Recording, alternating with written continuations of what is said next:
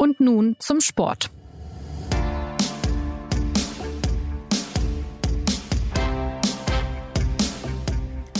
Herzlich willkommen zur neuen Folge des Sportpodcasts der Süddeutschen Zeitung. Die besten Tennisprofis der Welt haben sich beim ersten Grand Slam des Jahres, den Australian Open, gemessen. Bei den Frauen gab es in der US-Amerikanerin Sophia Cannon die nächste Überraschungssiegerin. Serena Williams muss also weiter auf ihren historischen 24. Erfolg warten. Und bei den Männern hat der Serbe Novak Djokovic zum achten Mal in Melbourne gewonnen. Der 13. Titel in Serie für die großen drei, bestehend aus Djokovic, Roger Federer und Rafael Nadal. Ja, und Alexander Zverev hat auch mal wieder positiv auf sich aufmerksam gemacht auf der ganz großen Bühne. Aber es ging nicht nur um Sport in diesem Jahr. Die Australian Open sind heute Thema bei Und nun zum Sport. Mein Name ist Anna Dreher und zugeschaltet aus Melbourne ist Barbara Klimke. Hallo Barbara. Good day, wie man hier sagt.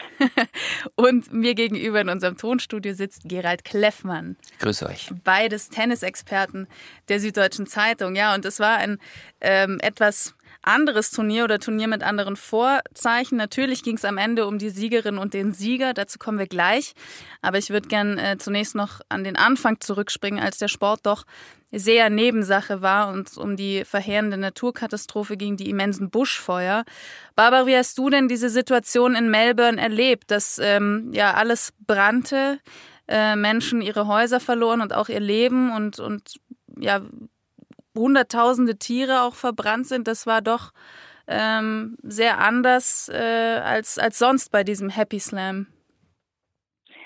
Zwei Dinge muss man, glaube ich, unterscheiden. Das eine ist, die Brandkatastrophe ist weitergegangen, ähm, auch während der ähm, Australian Open, auch wenn der Fokus der Spieler und der, dieses äh, Medientrosses hier natürlich auch der Zuschauer auf den Matches liegt, äh, hören die Buschfeuer, hören die, ähm, die Buschbrände ja nicht auf. Ja. Das andere ist, äh, dass man, dass man äh, in, ähm, dass man immer im Hintergrund haben muss, wo es brennt. Also es hat äh, während dieser 14 Tage tatsächlich weitergebrannt, vor allen Dingen in, äh, in, der, in der Nähe von Canberra, der Hauptstadt, auch in New South Wales. Das sind allerdings von hier aus oft 500, 600, 700 Kilometer entfernt. Das mhm. heißt, ähm, man von, von außen betrachtet wirkt das so, als brennt es quasi nebenan, aber natürlich brennt es nicht nebenan. Das ist so, wie es in Frankfurt brennt, dann riecht man das in München auch nicht unbedingt.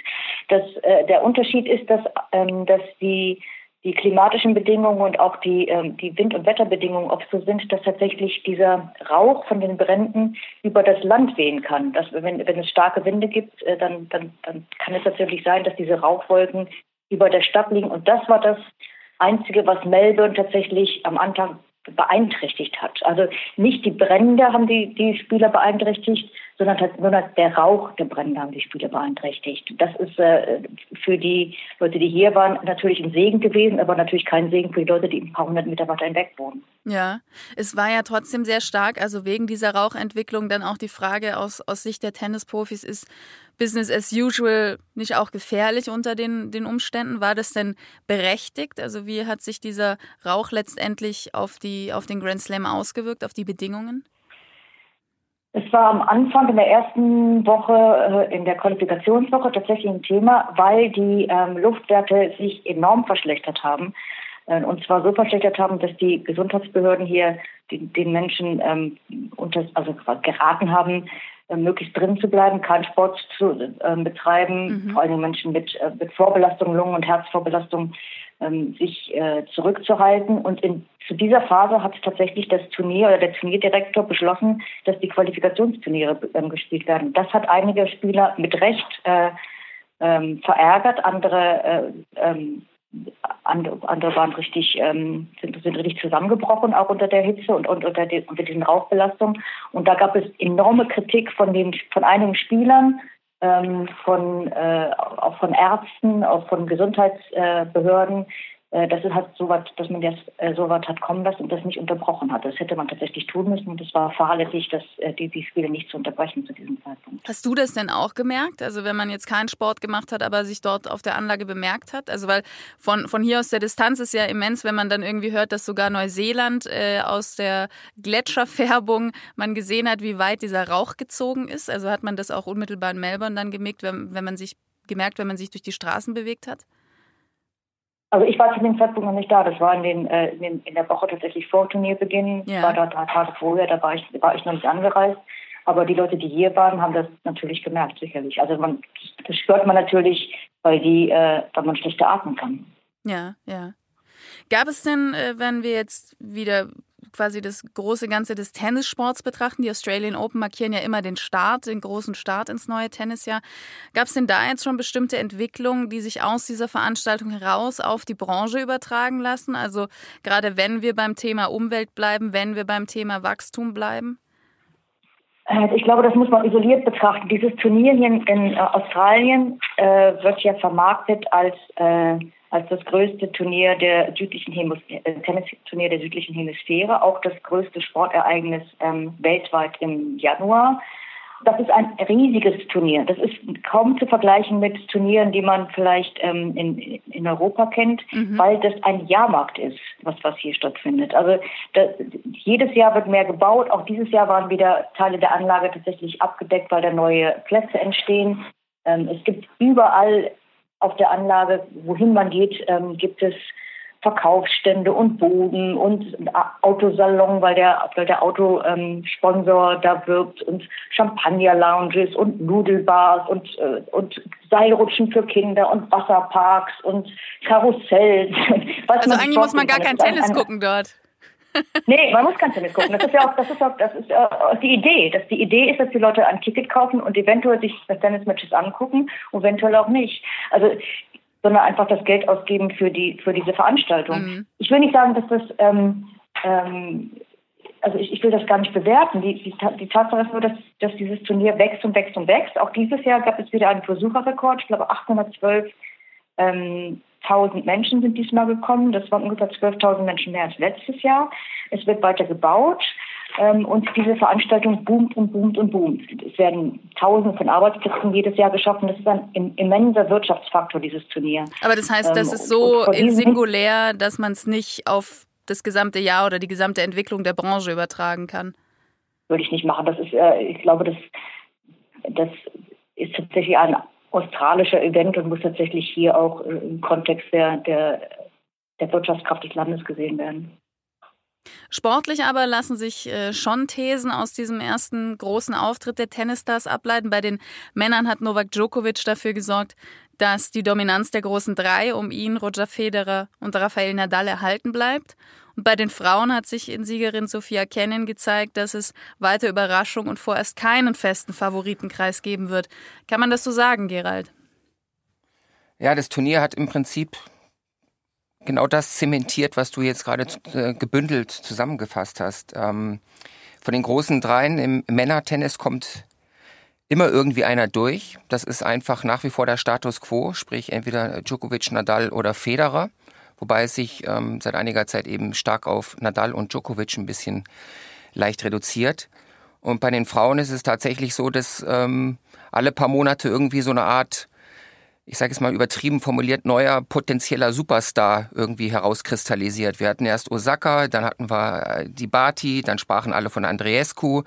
Jetzt kommt die äh, Sophia Kenen und ähm, schon prognostizieren wieder sehr viele Experten und Beobachter, das wird eine sein, die das Frauentennis auf Jahre hinaus äh, dominieren wird.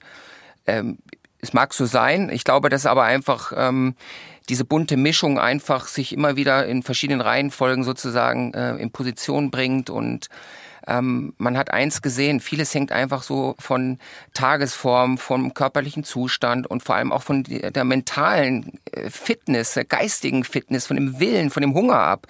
Und ähm, wenn man das wieder gegenschneidet gegen die Dominanz der großen drei, Federer und jetzt ganz besonders auch ähm, Djokovic, ist es umso beeindruckender, ähm, wie lange diese drei ihre Vormachtstellung Jahr für Jahr hinauszögern, immer wieder da sind, immer wieder der Maßstab sind und ähm, auch so ein kleines bisschen jetzt Winning Ugly so praktizieren. Federer hat sich auch nicht immer korrekt verhalten bei einem Turnier. Ich denke an das Sandgren-Match ähm, bei einer strittigen Situation. Djokovic hat auch jetzt ein bisschen, ähm, ja, war nicht immer der Mr. Nice Guy auf dem Platz. Und, aber das sind so diese kleinen Hebelchen, mit denen man dann am Ende eben dann doch die Trophäe nach oben stemmt. Es ist ja eine ich würde sagen, historisch auch außergewöhnliche Situation. Natürlich hatte man immer prägende Figuren, aber dass man jetzt drei äh, Sportler hat, die zur gleichen Zeit so eine Dominanz haben und die Grand Slam-Titel unter sich ausmachen seit ja schon sehr vielen Jahren, ist ja was sehr Außergewöhnliches. Hast du denn eine, eine, Erklärung dafür? Also ist es tatsächlich so, dass, dass die sich gegenseitig so sehr pushen, dass es da keinen gibt, der, der mal abfällt so richtig von den dreien? Oder wie, wie kann man das einordnen, jetzt auch im größeren Kontext? Also ich hätte jetzt keine andere Erklärung, als zu sagen, das ist eine Führung des Schicksals. Also ist kein Mensch kann prognostizieren oder irgendwie, man kann es auch rein biologisch nicht timen, dass da jetzt auf einmal drei äh, Menschen in die Welt gesetzt werden, die einfach fantastisch Tennis spielen. Das ist äh, aber mit Sicherheit ist, ist es ein Faktor, dass, dass drei äh, Weggefährten sich auf dem Weg gemacht haben, äh, sozusagen eine Tennisgeneration zu prägen. Und sie, sie nehmen auch die Konkurrenz des anderen eben positiv an und, und fühlen sich dadurch stimuliert zu, zu besseren Leistungen. Und ähm, das, ist, das ist auch etwas, das man ihnen natürlich zugute halten muss, dass sie, dass sie nicht eine Zufriedenheit entwickeln und ähm, dass sie es einfach laufen lassen, akzeptieren. Ich hatte meine Siege und ich habe äh, Hunderte von Millionen auf meinem Konto und alles ist gut. Äh, es gibt immer wieder Spieler, da stellt man eine gewisse Art von Zufriedenheit auch fest. Bei diesen drei Dominierenden auf keinen Fall und und ähm, ja, das ist einfach so gewachsen und wir sind aber, wie der, der Kollege Simon Hering in einem sehr schönen Artikel auch über Federer geschrieben hat, zumindest bei Federer am Ende der Ewigkeit ein bisschen angekommen. Und ich glaube, umso mehr Bedeutung kommt jetzt so den nächsten ein, zwei Jahren bei, weil da kann jederzeit jetzt auch ein bisschen der Abschiedsblues ein bisschen kommen, vor allem bezüglich Federers äh, Ende der Karriere. Umgekehrt bei den Frauen. Ich habe da ein bisschen andere. Also, ja, ja, darf so. ich mal dazu? Gerne, gerne, gerne. Ich habe da eine kleine. ich, ich, glaube, das ist alles nicht so ganz Gott gegeben, wie wir das uns vorstellen. Also das, und zwar aus einem einzigen Grund. Diese Grand Slam Turniere, von denen jetzt alle sprechen, sind so, inzwischen so überhöht worden und haben eine solche Bedeutung gewonnen, auch bei den Spielern, wie sie sie früher nicht hatten. Und weil sie, weil sie so wahnsinnig wichtig geworden sind, entwickeln sie für ähm, die jüngeren Spieler eine, einen Drang, sich da auch zu profilieren, der zur Obsession wird. Und an dieser Obsession scheitern viele. Und wenn die anderen an dieser Obsession scheitern, ermöglicht das den dreien, die äh, diese Turniere ähm, jedes Jahr durchgehend gewinnen, noch mehr davon ähm, sich zu erobern. Wenn man ähm, zurückgeht, wenn man in die 1980er, 70er Jahre, dann waren die Grand Slams lange nicht so dominant und lange nicht so wichtig, wie sie heute sind. Chris Evert, zum Beispiel, eine der großen amerikanischen Tennisspielerinnen, hat hier gesagt, dass die ähm, Australian Open zum Beispiel für sie jahrelang überhaupt keine Rolle spielten. Ähm, deshalb deshalb äh, ist es auch so erstaunlich, dass es eine ähm, australische Spielerin ist, nämlich Margaret Court, die immer noch mehr Grand Slam Turniere, nämlich 24 hat als äh, Serena Williams. Ja weil die früher gar nicht angereist sind. Die, die, die, Australian Open waren nicht am Beginn der Saison, sondern am Ende der Saison, nach der Weihnachtszeit oder in der Weihnachtszeit. Und die Amerikanerinnen haben gesagt, Weihnachten bin ich bei meiner Familie. Die sind gar nicht gekommen. Also über viele Jahre nicht gekommen.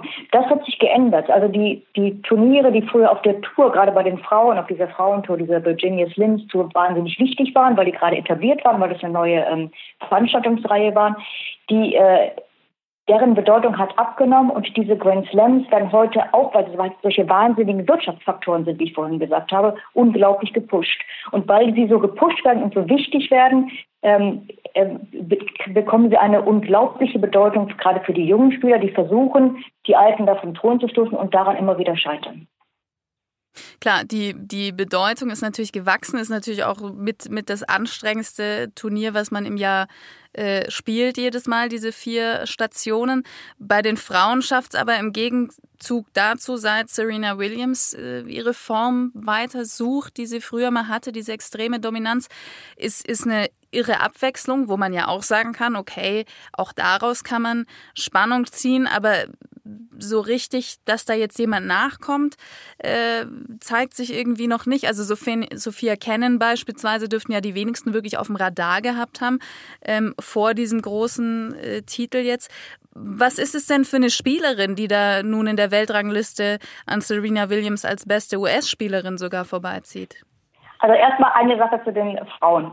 Das, was wir, das, was wir da sehen, dass es keine Dominanz bei den Frauen mehr gibt, ist das nicht fantastisch? Ist doch wunderbar, dass da jedes Jahr oder jedes, jeder beim Sehen Grand Slam eine neue Spielerin die Chance hat, das tatsächlich zu gewinnen. Und ich, ich würde mal fast davon ausgehen, dass das bei den Männern so ähnlich ist, wenn diese sogenannten großen drei abtreten. Wenn dass wir auch wechseln, da ja. eine Turbulenz ja. dass es so eine Turbulenz ähm, sich ent, äh, entwickelt und wir relativ viele jüngere Spieler innerhalb kurzer Zeit ähm, bei den großen Turnieren äh, mit diesen Trophäen in der Hand sehen. Bei den Frauen ist es tatsächlich so, dass diese Dominanz von Serena Williams gebrochen ist und, und jetzt sehr viele ähm, junge Spielerinnen die Chance haben, die alle auf einem sehr, sehr guten Niveau sind, fast alle auf demselben Niveau sind, würde ich sogar sagen, diese, ähm, diese, äh, diese Trophäen zu gewinnen. Bei ähm, Sophia Kennen äh, ist vielleicht der Unterschied zu, ähm, zu ihren Vorgängerinnen als Grand Slam-Siegerin, gerade vielleicht Naomi, Naomi Osaka, dass sie ähm, also nicht nur über fantastische Schläge verfügt, das tun die anderen auch, sondern sie scheint sehr, sehr ähm, mental stabil zu sein. Also ich glaube, ich habe das Gefühl, dass sie sich nicht so wahnsinnig unter Druck setzen lässt, dass sie, ähm, dass sie so ihre Fröhlichkeit bewahrt und ihre Unbekümmertheit bewahrt, auch in den in den äh, kritischen Situationen. Bei Naomi Osaka war das oft so, dass sie ähm, vielleicht ein bisschen selbstkritischer Mensch ist und dann vielleicht öfter mal ein bisschen verzweifelt, äh, gerade wenn die Situationen brenzlig sind. Ähm, die andere große Spielerin, von der ich relativ viel erwarte, ist äh, tatsächlich Ashley Barty. Das ist die australische Weltranglisten-Erste, die ähm, hier äh, im Halbfinale verloren hat. Aber ich glaube auch deshalb, weil sie einfach erstens unter großem Erwartungsdruck stand, aber vorher auch noch ein Turnier gespielt hat, das sie auch gewonnen hat und möglicherweise hatte sie einfach mal einen schlechten Tag. Also würde ich mal, davon würde ich mal ausgehen. Die sind, diese jungen Spielerinnen sind aber alle sehr, sehr, sehr gut und fast alle auf demselben Niveau. Die, ähm, die gute ähm, Angelique Kerber hat gesagt, dass man früher vielleicht zwei, drei Favoriten für ein Turnier hat und heute fast jeder, der auf dem Tableau steht, die Chance hat, ein großes Turnier zu gewinnen. Und ich glaube, da ist ähm, sehr viel Wahres dran. Ist Canon denn der Superstar, zu dem sie ja jetzt schon teils hochgejazzt wird, Gerald? Oder könnte sie der Superstar werden? Oh, ist immer so ein völlig überhöhtes Wort, das da auch gerade international sehr stark aufpoppt. Superstar. Ähm, sie spielt erstmal sehr gut Tennis und hat einfach ein großes Turnier gewonnen und ähm, Barbara hat das alles so richtig und schön zusammengefasst. Ähm, es ist erstmal wunderschön, dass sehr viele verschiedene Spielerinnen tatsächlich jetzt äh, einfach dem Kreis angehören, so ein großes Ding auch mal durchzuziehen äh, und zu gewinnen. Und ähm, ich glaube, dass da einfach wesentlich mehr Abwechslung ist, solange tatsächlich eben die großen drei noch da sind. Was ich verblüffend finde oder einfach interessant finde, ohne dass ich jetzt selber äh, wirklich kon konkrete Antworten auf diese Situation habe, ist, dass ähm, auch das Umfeld bei den Frauen auch äh, oft ganz anders ausgetauscht wird als im Männertennis. Da werden jedes Jahr werden Trainer gefeuert und Physios kommen und gehen. Und ähm, ich glaube nämlich, dass eigentlich einige Spielerinnen schon das Potenzial hätten, ich sage es mal, vier, fünf könnten das Frauentennis dominieren.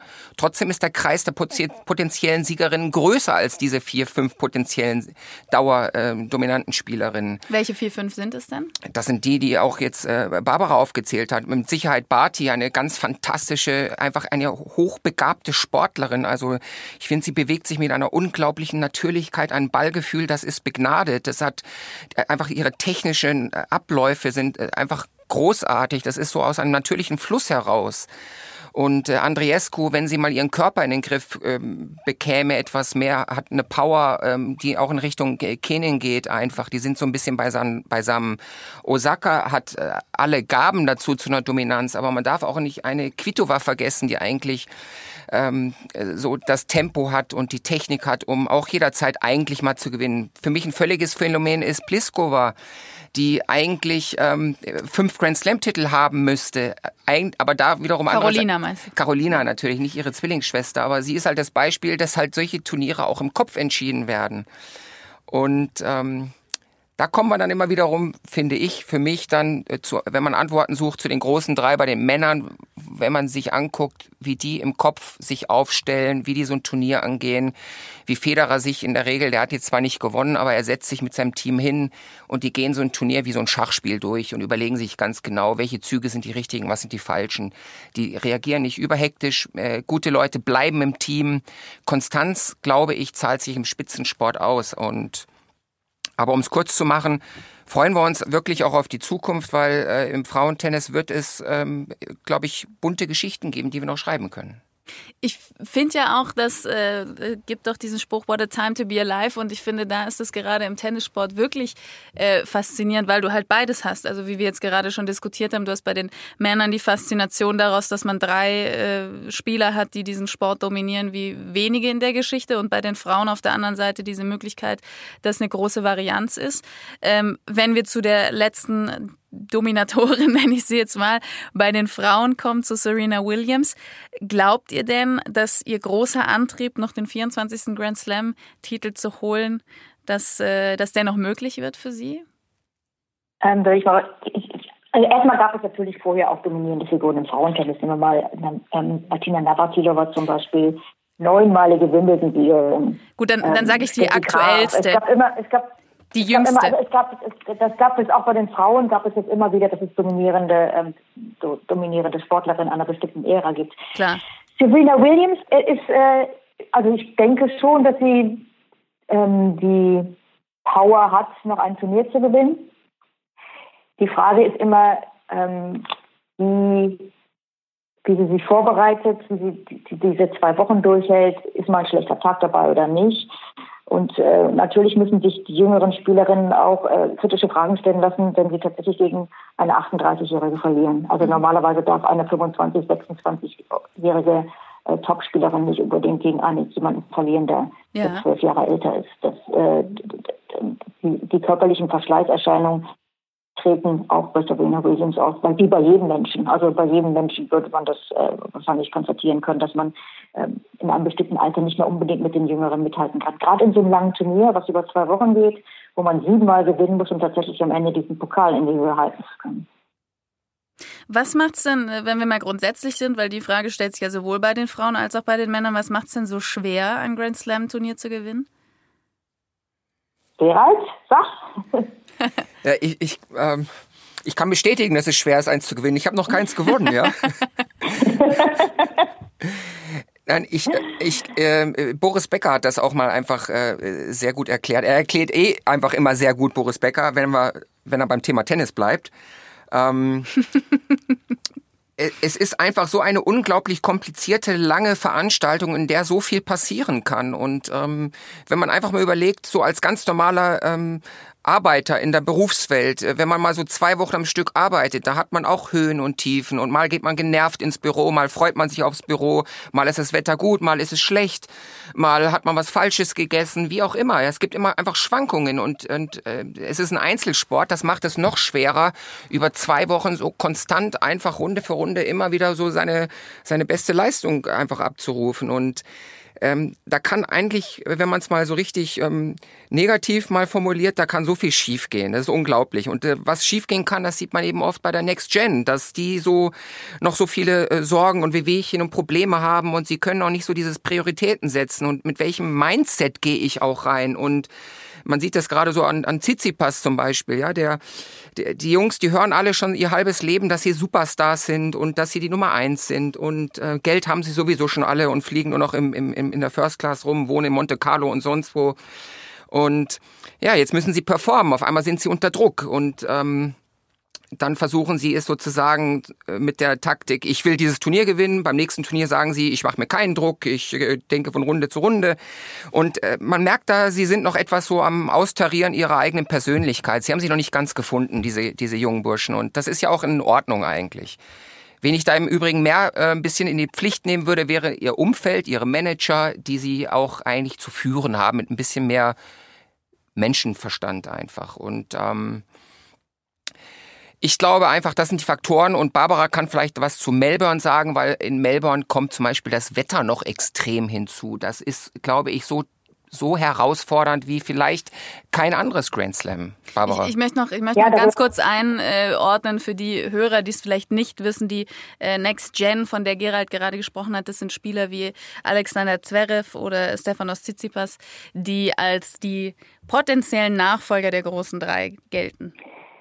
Vielleicht äh, gleich einmal eine äh, Antwort zu der sogenannten Next Gen. Derjenige, der sich ins Finale äh, durchgearbeitet hat, war keiner von der Next Gen, sondern das war Dominik Thiem, der vier Jahre älter ist zum Beispiel als Alexander Zverev und äh, drei Jahre älter ist als ähm, Medvedev und fünf Jahre älter ist, glaube ich, als Tsitsipas mit 26. Mhm. Diese Zwischengeneration wird oft vergessen, dass es da noch eine Generation gibt von jungen, sehr, sehr talentierten Spielern. Milos Raonic gehört dazu, auch ähm, zum Beispiel ähm, der Australier Kyrgios, die ähm, bisschen älter sind und ein bisschen vergessen worden sind, weil die ATP-Tour, also diese Männerspielervereinigung, ähm, gerade bei der Dominanz der sogenannten großen drei, die ein bisschen ähm, ja auch repetitiv wurde, versucht hat, ähm, andere Spieler zu pushen und mhm. ähm, vermarkten vor allen Dingen ähm, und das Marketingpotenzial da wieder neu anzukurbeln. Und deshalb haben sie diesen Begriff der, der Next Gen erfunden und auch Turniere für die veranstaltet. Aber es gibt eine Generation dazwischen, die sehr, sehr gut spielt und die ein bisschen übersehen wurde und dazu gehört Dominik Thiem.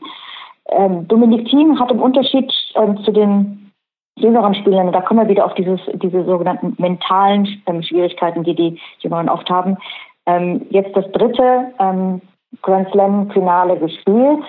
Ähm, und ich glaube, dass man das tatsächlich wohl braucht, um sich da durchsetzen zu können. Zum einen, weil man diese lange Phase von sieben Gewinnen erstmal oder sechs Gewinnen, um ins Finale kommen, erstmal durchstehen muss weil man damit umgehen muss, dass in, in Melbourne zum Beispiel das Wetter tatsächlich ähm, sehr, wie soll sehr wechselhaft ist. Wir hatten am Freitag, letzte Woche Freitag hatten wir Temperatur von 43 Grad. Am nächsten Tag sank das Temperatur, sank die Temperatur um 20 Grad und es waren bloß noch 23, am Abend bloß noch 17. Das muss man auch als Spieler ähm, ähm, verkraften können, weil man ja zu jeder Tages- und Nachtzeit, Nachtzeit eben auch in, in, in Melbourne, seine körperlichen äh, Höchstleistung abrufen muss. Und das ist auch, auch tatsächlich eine Wetterfrage, glaube ich schon. Also das sind die eine Geschichten. Und die andere Sache ist die, dass man ähm, als junger Spieler ähm, die Erfahrung braucht, äh, um gegen unterschiedliche Spielertypen zu bestehen in diesem Turnier, gegen ähm, große Spieler, gegen unbekannte Spieler. Ähm, und dass man auch äh, eine Fähigkeit haben muss, die, glaube ich, der Dominik Thiem gut entwickelt hat und an der ähm, Alexander Zverev noch arbeitet, nämlich, dass man diese Grand Slam Turniere wichtig nimmt, aber nicht überschätzt. Mhm. Der Alexander Zverev hat hier gesagt, er hat eine Weile gedacht, er spielt nur Tennis, damit er Grand Slam Turniere ähm, ähm, gewinnt. Das ist natürlich ein merkwürdiger Berufsauffassung, wenn man sagt, ich will, ich mache meinen Beruf nur, um die größten Triumphe zu erreichen, wenn ich noch keinen davon mehr oder weniger oder äh, im Schrank stehen habe. Auch daran kann man scheitern. Man kann auch an seinen eigenen Erwartungen scheitern. Also nicht nur an den Erwartungen des Umfelds, sondern auch an den Erwartungen, die man sich selbst setzt. Und bei Alexander Zverev ist das Interessante, dass er gar nicht so oft an den sogenannten großen Drei gescheitert ist bei den Grand Slam Turnieren, weil er gegen die überhaupt nie gespielt hat. Der ist gar nicht so weit gekommen. Der ist meistens in den ersten zwei Runden schon ähm, äh, aus dem Turnier gekegelt worden von Gegnern, die er sehr gut hätte beherrschen können wenn er sich nicht selbst so unter diesen wahnsinnigen Erfolgsdruck gesetzt hätte. Er hat das hier so beschrieben, es hat ja diesmal das erste Mal zum 19. Anlauf tatsächlich ein Halbfinale erreicht und hat das hier so beschrieben, dass er oft im Turnier sich das vorher angeguckt hat und gedacht hat, wenn ich gegen den und den und den spiele, dann komme ich gegen den und den und den und dann ja. ist mein Weg fürs Finale so und so vorbereitet. Und dann ist einer rausgebrochen und er dachte, da ist die große Lücke und ist so nervös geworden, dass er die Spiele verloren hat. Dann, also dann bleiben wir doch mal bei Zverev. werden. Dann, dann bleiben wir doch mal direkt bei, bei Zverev, wenn wir, wenn wir gerade schon bei ihm sind. Was für Schlüsse lassen sich denn jetzt äh, aus seinem Auftritt, den er hier gezeigt hat, ziehen?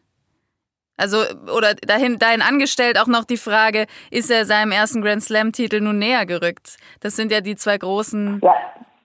oder das große Thema.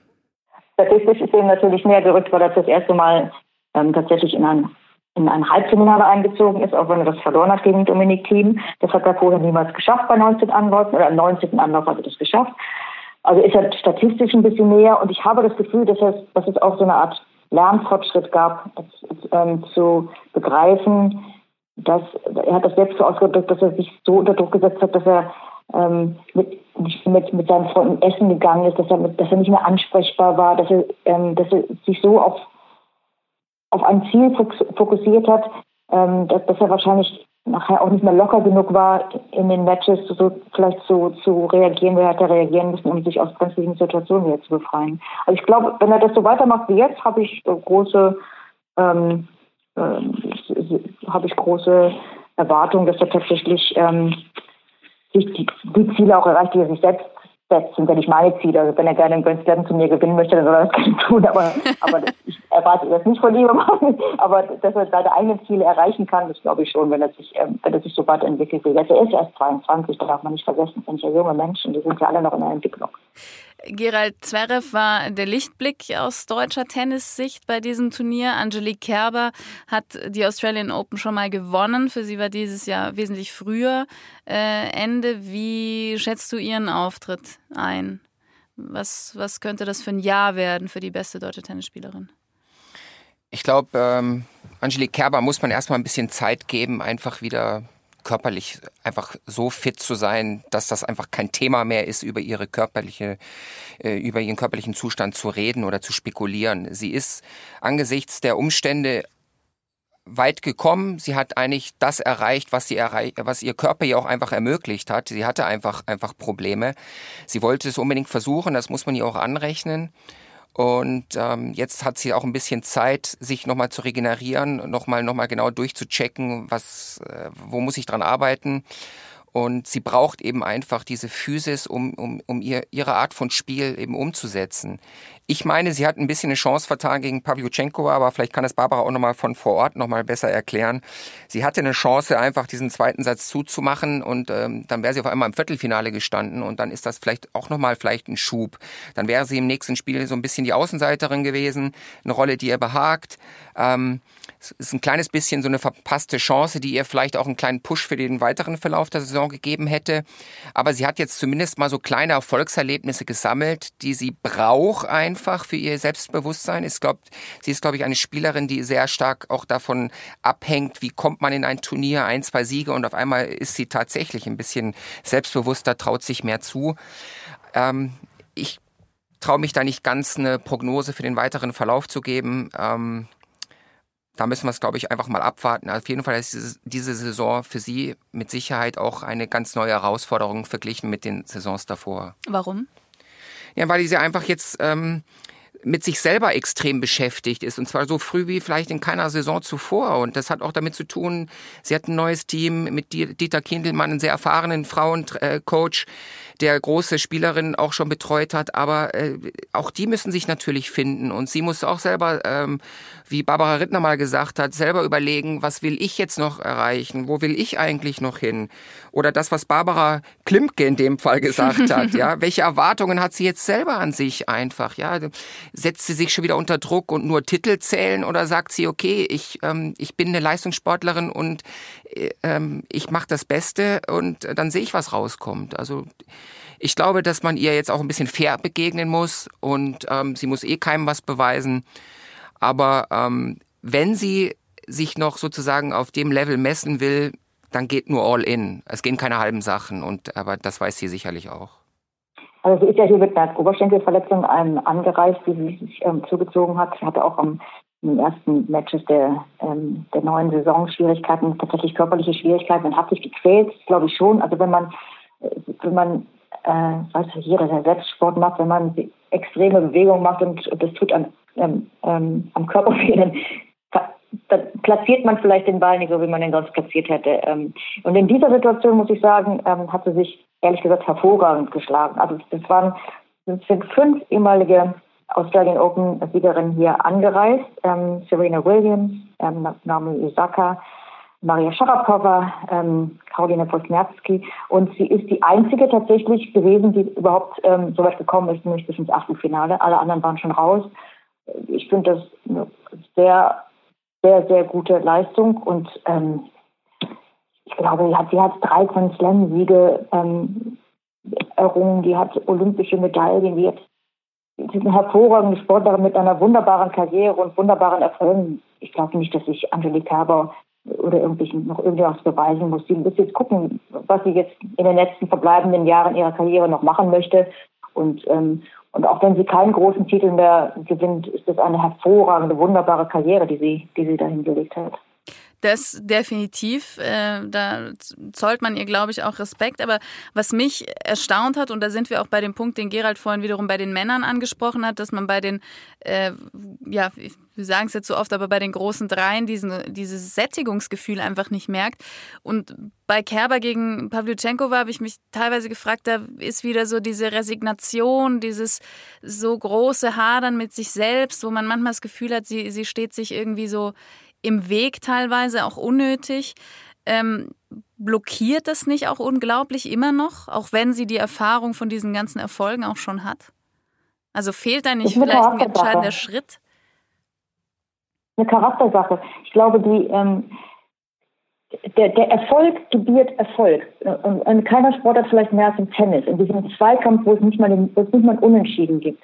Wenn man in ein Match reingeht ähm, mit der Gewissheit, man hat schon 17 Grand Slam Turniere gewonnen oder 16 wie Djokovic, dann zieht man den Kopf aus der Schlinge, weil man weiß, das hat man schon ganz oft gemacht. Wenn man noch nie in einem Finale gestanden hat oder erst zum dritten Mal im Finale gestanden hat, wie Dominik Thiem, dann fehlt in der entscheidenden Situation die Selbstgewissheit, ähm, sich durchsetzen zu können. Und das ist, das ist, glaube ich, der entscheidende Punkt, ähm, der erklärt, weshalb, weshalb diese Siegesserien bei diesen sogenannten dominierenden Spielern sich fortsetzen und, und die anderen so schwierig da reinkommen. Wenn man weiß, man schafft es, dann schafft man es auch. Im Tennis ist das, glaube ich, tatsächlich der ausschlaggebende Punkt. Ähm, und bei Angelique Kerber würde ich sagen, dass sie einfach, die ist halt nicht so wahnsinnig überbordend selbstbewusst. Deren Selbstbewusstsein fehlt nicht das ganze Rod Laver, die ganze Rod Laver Arena, wenn sie da rauskommt, dass kein, keine Luft mehr zu atmen ist, wie bei anderen Spielern. Das merkt man. Das ist eine Charakterfrage. Das ist einfach eine ganz normale Charakterfrage. Dieses Selbstbewusstsein, mit dem bestimmte Spieler auftreten, das muss man erstmal brechen, um überhaupt ähm, einen Aufsatz zu durchbrechen bei denen. Das ist schwierig manchmal. Ich äh, beende so eine Folge ja immer ganz gern mit Prognosen. Bei den Frauen ist es sehr schwierig, Prognosen zu stellen, weil wir da ja, wie wir gerade schon besprochen haben, sehr freudige Überraschungen immer wieder haben. Ähm, zu ist den das nicht schön? Ich finde das ja wunderbar. Nein, das ist wirklich, das ist auch schön. Das hat so seinen ganz eigenen Reiz. Ähm, aber da möchte ich euch ungern auf eine Prognose äh, festlegen, weil das einfach sehr schwierig ist.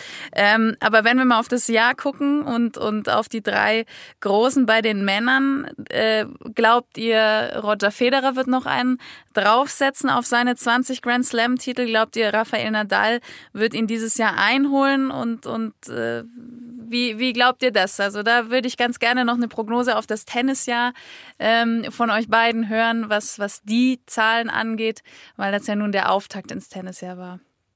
Barbara, Ladies first.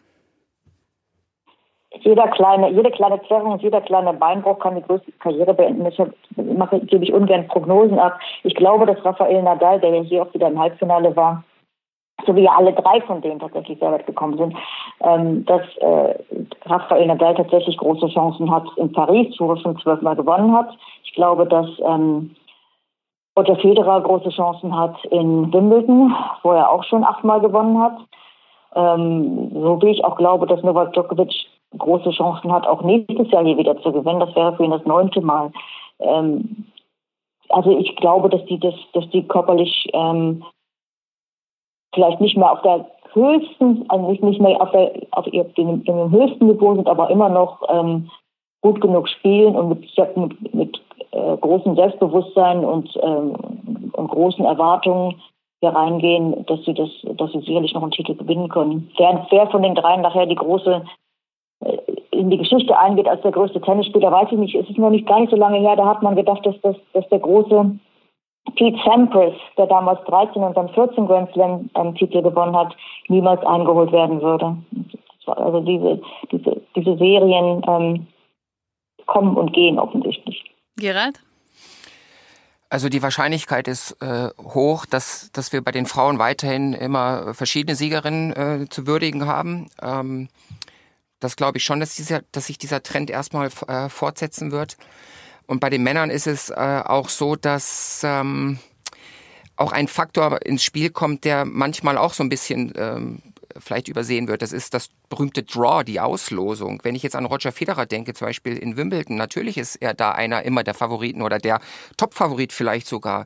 Aber ähm, an, an, an guten Tagen können so aufschlagstarke Spieler wie der äh, Kanadier Milos Raonic zum Beispiel dann oder, oder der Amerikaner John Isner oder der Südafrikaner Kevin Anderson ähm, einfach mal äh, Federer in die Bredouille bringt und dann geht er als Verlierer vom Platz, was ja gegen Anderson zum Beispiel ja geschehen ist. Ähm, es gibt so viele kleine Unwägbarkeiten, die Prognosen so in letzter Konsequenz, das sind sie auch Prognosen, einfach nicht, äh, sagen wir mal so, ähm, äh, wirklich formulieren lassen. Ich lege mich trotzdem fest und ich stehe auch dazu, was ich letztes Jahr gesagt habe, Federer gewinnt kein Grand Slam mehr. Das ist meine Meinung. Und ich glaube, dass Novak Djokovic ähm, relativ überschaubarer Zeit ähm, Federer eingeholt hat mit den 20 Grand Slam Titeln. Der ist jetzt so dran, der, der will jetzt der Welt zeigen, dass, dass er einfach hier vielleicht doch ähm, vielleicht nicht beliebter ist als Nadal und Federer, aber er will einfach sportlich einfach an denen vorbeiziehen. Und ähm, er ist jetzt einfach nahe dran. Dieser Sieg in Melbourne war ein, ein wichtiger Baustein für die Motivation. Ich glaube, dass der noch zwei Grand Slams in dem Jahr gewinnen wird. Lege ich mich fest. Das will er auch, hat er angekündigt. Er hat auch angekündigt, dass das jetzt sein, sein ganzer Fokus darauf ist, tatsächlich als, äh, als der größte Grand Slammer der Geschichte äh, in die Annalen seines Sports anzugehen. Der bleibt dran. Können wir, darauf können wir uns, glaube ich, Darauf können wir uns einigen, ja. Djokovic bleibt dran. Ich würde äh, gerne noch ewig mit euch weiterreden über Tennis. Ich finde es herrlich, aber wir sind leider am Ende dieser Folge angekommen. Vielen Dank, Barbara. Vielen Dank, Gerald, fürs Mitmachen. Gerne. No worries. Und äh, an Sie vielen Dank fürs Zuhören. Die nächste Folge gibt es nächsten Montag. Bis dahin eine schöne Woche. Machen Sie es gut.